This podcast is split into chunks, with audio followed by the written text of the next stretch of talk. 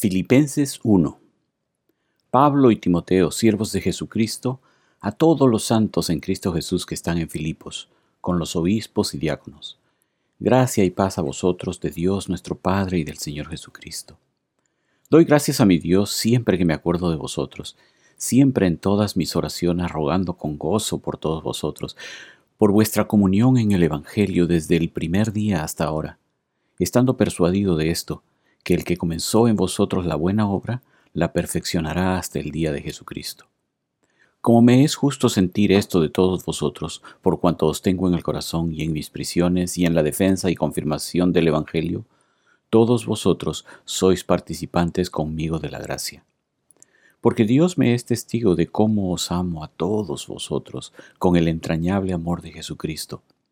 Y esto pido en oración, que vuestro amor abunde aún más y más en ciencia y en todo conocimiento, para que aprobéis lo mejor, a fin de que seáis sinceros e irreprensibles para el día de Cristo, llenos de frutos de justicia que son por medio de Jesucristo, para gloria y alabanza de Dios.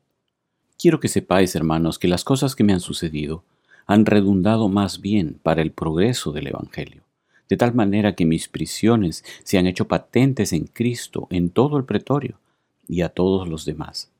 Y la mayoría de los hermanos, cobrando ánimo en el Señor con mis prisiones, se atreven mucho más a hablar la palabra sin temor.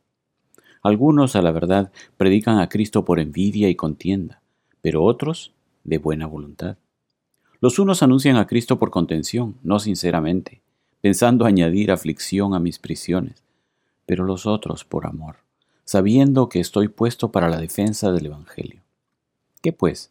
Que no obstante de todas maneras, o por pretexto o por verdad, Cristo es anunciado, y en esto me gozo, y me gozaré aún. Porque sé que por vuestra oración y la suministración del Espíritu de Jesucristo, esto resultará en mi liberación, conforme a mi anhelo y esperanza de que en nada seré avergonzado, antes bien con toda confianza, como siempre, ahora también será magnificado Cristo en mi cuerpo, o por vida o por muerte porque para mí el vivir es Cristo y el morir es ganancia. Mas si el vivir en la carne resulta para mí en beneficio de la obra, no sé entonces qué escoger. Porque de ambas cosas estoy puesto en estrecho, teniendo deseo de partir y estar con Cristo, lo cual es muchísimo mejor. Pero quedar en la carne es más necesario por causa de vosotros. Y confiado en esto, sé que quedaré, que aún permaneceré con vosotros, para vuestro provecho y gozo de la fe, para que abunde vuestra gloria de mí en Cristo Jesús por mi presencia otra vez entre vosotros. Solamente que os comportéis como es digno del Evangelio de Cristo, para que, o sea que vaya a veros o que esté ausente, oiga de vosotros que estáis firmes en un mismo espíritu, combatiendo unánimes por la fe del Evangelio, y en nada intimidados por los que se oponen, que para ellos ciertamente es indicio de perdición, mas para vosotros de salvación, y esto de Dios.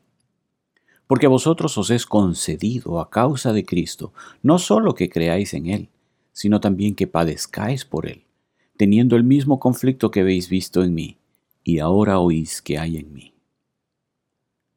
Filipenses 2 Por tanto, si hay alguna consolación en Cristo, si algún consuelo de amor, si alguna comunión del Espíritu, si algún afecto entrañable, si alguna misericordia, completad mi gozo sintiendo lo mismo, teniendo el mismo amor, unánimes, sintiendo una misma cosa.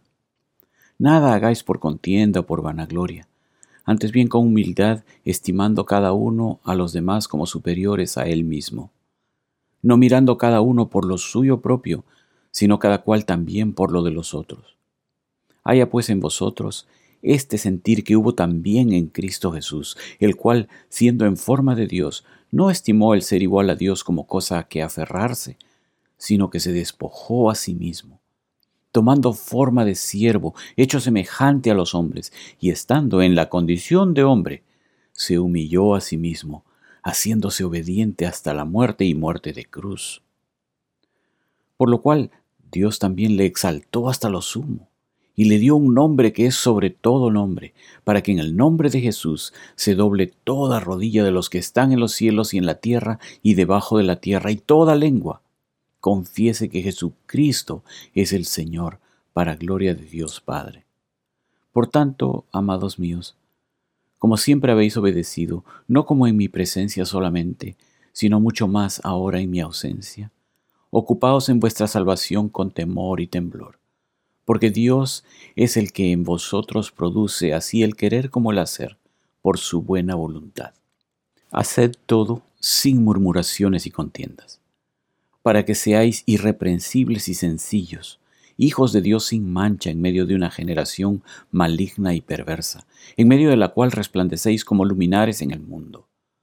Asidos de la palabra de vida, para que en el día de Cristo yo pueda gloriarme de que no he corrido en vano, ni en vano he trabajado. Y aunque sea derramado en libación sobre el sacrificio y servicio de vuestra fe, me gozo y regocijo con todos vosotros. Y asimismo gozaos y regocijaos también vosotros conmigo. Espero en el Señor Jesús enviaros pronto a Timoteo, para que yo también esté de buen ánimo al saber de vuestro estado, pues a ninguno tengo del mismo ánimo, y que tan sinceramente se interese por vosotros. Porque todos buscan lo suyo propio, no lo que es de Cristo Jesús. Pero ya conocéis los méritos de Él, que como hijo a padre ha servido conmigo en el Evangelio.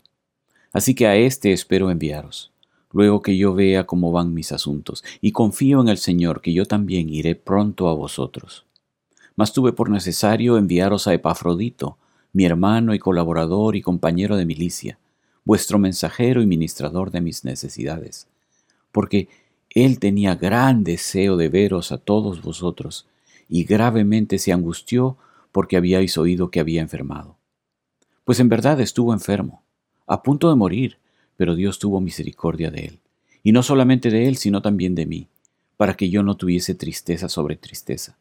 Así que le envío con mayor solicitud, para que al verle de nuevo os gocéis y yo esté con menos tristeza. Recibidle, pues, en el Señor con todo gozo, y tened en estima a los que son como Él, porque por la obra de Cristo estuvo próximo a la muerte, exponiendo su vida para suplir lo que faltaba en vuestro servicio por mí.